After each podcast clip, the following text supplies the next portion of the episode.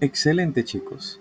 Ahora para la próxima actividad debemos ver el video de los tipos de alimentos según la función que desempeñan en nuestro organismo.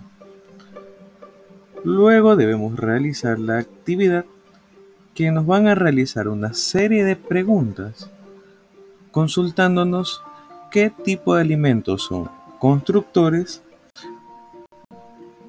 cuáles son energéticos y cuáles son reguladores, dependiendo las imágenes de los alimentos que se nos muestren.